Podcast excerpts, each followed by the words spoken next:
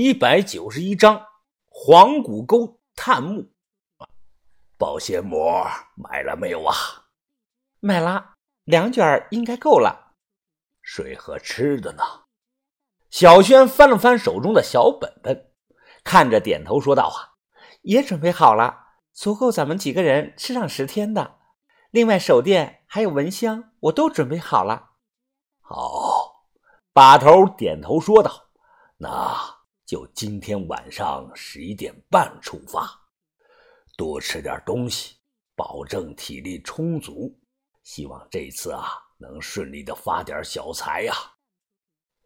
傍晚七点多，我们吃完了饭，正在院子里乘凉，元宝突然找了过来。他穿着那个长衣长裤，手里提着个大包，进来就说：“啊，啊兄弟啊，咱们都是圈里人，我说话呢就直说了啊。”你们把我带上吧，我在邙山长大的，对山上比较熟啊，认识很多守墓的，绝对能帮上你们的。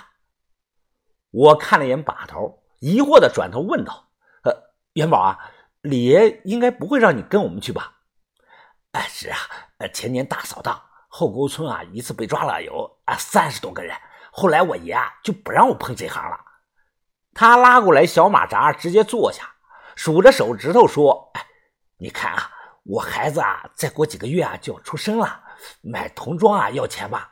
哎，小孩的衣服都很贵的，哎，奶粉要喝荷兰进口的，还得买那个玩具呀，哎，大点的要上幼儿园，到处都需要花钱呀。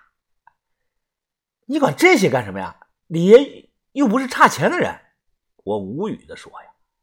他大声的说道：“哎，俺爷是俺爷的钱，我自己没点存款怎么能行呢？”男人一定要养家的，不能兜里没钱呐！你们不是今晚就动身吗？那我先去村口等你们啊，到时候咱们会合。说完，他便提着包离开了。人走后啊，豆芽仔挠着头问道：“哎疯子，呃，能带他吗？”把烟掐灭，我想了想说：“元宝呢？他是本地人，对邙山肯定比咱们这些外地人要熟悉的多。另外啊，他说的没错。”山上住着不少的守墓人，一定要避开。他能帮上忙，反正是圈里的人，带上他吧。邙山的守墓人呢，分为两类，时至今日依然存在。一类是啊，某个墓主的直系后代子民，这种啊占的比例啊比较小，大概是百分之二十。他们自愿守着自己祖宗的墓，哎，都是随身带着土枪。要是不守着祖墓啊，百分之百那个墓啊就会被盗。另一类呢，是指考古队已经探明发掘的古墓，由当地的林业局出资，哎，请这些老人啊住在古墓附近帮忙看守。山里有那个野猪和野狗，很多人呢也配有土枪。九十年代末到两千年初啊，邙山周围非常的乱。如果细心的人翻看那个时候的地方小报纸啊，经常能看到这种标题的新闻：某某某因为进山盗墓被发现后逃跑，被守墓人开枪打死或者是打伤。我们提的那个大包小包啊，只敢深夜上山，为什么呢？因为晚上人们要睡觉。现在啊，就别想了，人守墓的那个老头啊，都学会了用那个无人机。晚上啊，坐在屋里看着屏幕嗑着瓜子儿，遥控着无人机在天上巡逻。别说是挖土打盗洞了，只要古墓周围亮个手电，哎，都会被看到。然后啊，他们在床头上有个红色的按钮报警器，一按下去，很快就有人过来，当场抓你个现行。很多人呐，铤而走险，死都不知道自己是怎么死的。这一天晚上十一点半。三十里村啊，只能听到狗叫声和树上的蝉鸣声。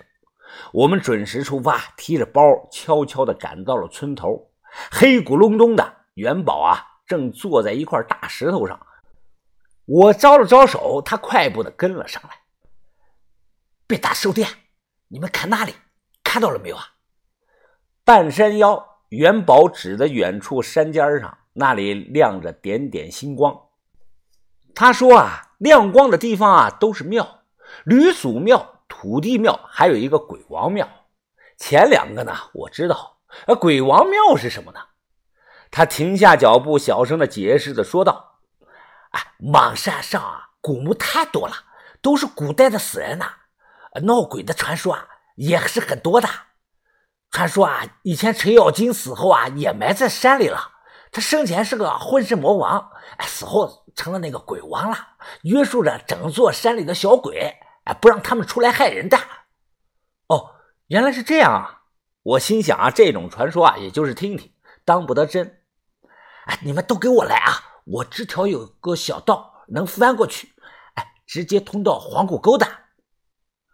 一晚上脚没有停，中间啊迷了一次路，走了有七个多小时，路很难走，我脚底板都磨出了水泡。终于到了把头在地图上选的那个黄谷沟。到了这儿以后啊，第一感觉就是与世隔绝呀。看不到一点人气，周围也没有人种地的那种现象。黄谷沟啊，顾名思义，这是一条非常宽的大山沟。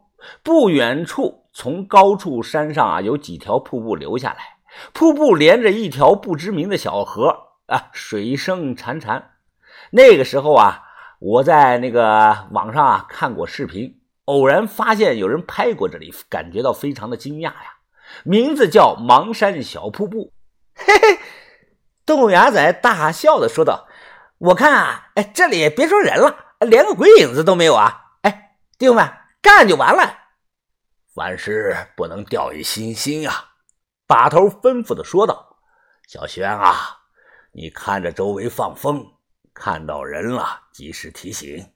元宝啊，你去把帐篷啊搭起来。”剩下你们三个累不累啊？我笑着说不累，挣大钱怎么会嫌累呢？就像豆芽仔说的，干就完事了。把头，把头点头说道：“好，那就开干吧。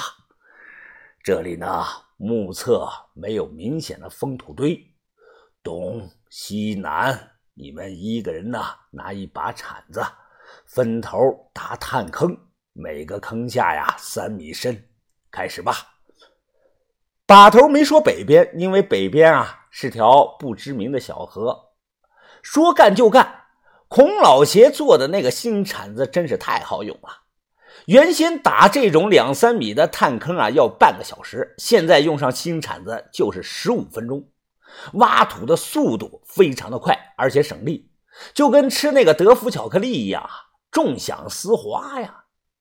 才干了一个多小时，打了四五个探点儿哎，豆芽仔突然大叫道：“哎哎哎，快快快来看，我发现古墓了！”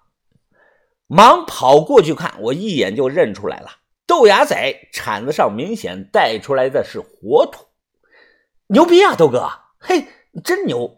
切，这还没有发挥出我的实力呢！哎，周围又没人，哎，往下挖吧！我说那就挖吧，还等什么呢？叮铃当啷的挖了个盗洞下去，发现啊，这里以前是个平民的土坑墓，面积不到十平米，什么值钱的都没有，只有两个破粗的陶罐，十块钱都没人要，明显是以前被盗过的，而且啊，那个盗洞掩埋了，所以我们没看到。往后的三天呀，光黄谷沟这里。这种土坑平民墓，或者是稍微大一点的古墓啊，我们就探出来四个，全都被挖了，干干净净的，啥都没有啊，比狗舔的盆子都干净。把头能在地图上选到黄谷沟这里啊，洛阳的高手无数，自然也有其他人和我们想的一样，不是没有古墓，有，而且还不少，但都被盗过。有的啊都不止被盗过一次，什么都不剩，拿的是干干净净。白天啊累的是全身出汗，我们晚上啊就在小河里洗澡。男的没事啊，哎，大家都是一个屌样。女的可就不太方便了，常常要等我们睡一下了，小轩呢才拿着毛巾，一个人偷偷去小河里洗澡。这一天深夜呢，我刚躺下不久。还没有睡着，忽然听到小轩一声尖叫，吓得我是赶紧拿起衣服，赶快的跑过去。我第一个到啊，怎么了？什么情况啊？小轩。河边，小轩头发湿漉漉的，他用衣服挡着上半身，眼神惊恐的指着河里说：“啊，有个女的在河底，我看到那张惨白的人脸。”这个时候啊，于哥和豆芽仔啊，他们也都打着手电跑了过来。我赶忙把我的衣服啊给小轩披上，把这个事儿说了。河底有女女人脸？豆芽仔疑惑的挠挠头说：“啊，哎，不可能吧，疯子！”这两天咱们天天下去洗澡、游泳的，哪有什么女人脸呢？真的，真的。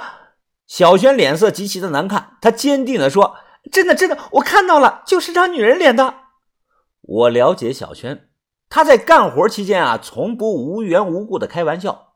此刻啊，小河的水流潺潺。于哥听后眉头直皱，说了句：“帮我照着点儿。”哎，然后呢，脱了上身的衣服，扑通一声。跳进河里，水呢不算深，不到两米。十几秒后，于哥啊破水而出，揉了揉脸，同样眼神惊恐的喊道：“把刀啊！真有张人脸在水底啊，惨白惨白的！不可能吧？真的啊！”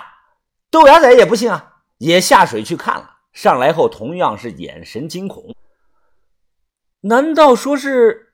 有个女的淹死在河底，被淤泥给埋起来了。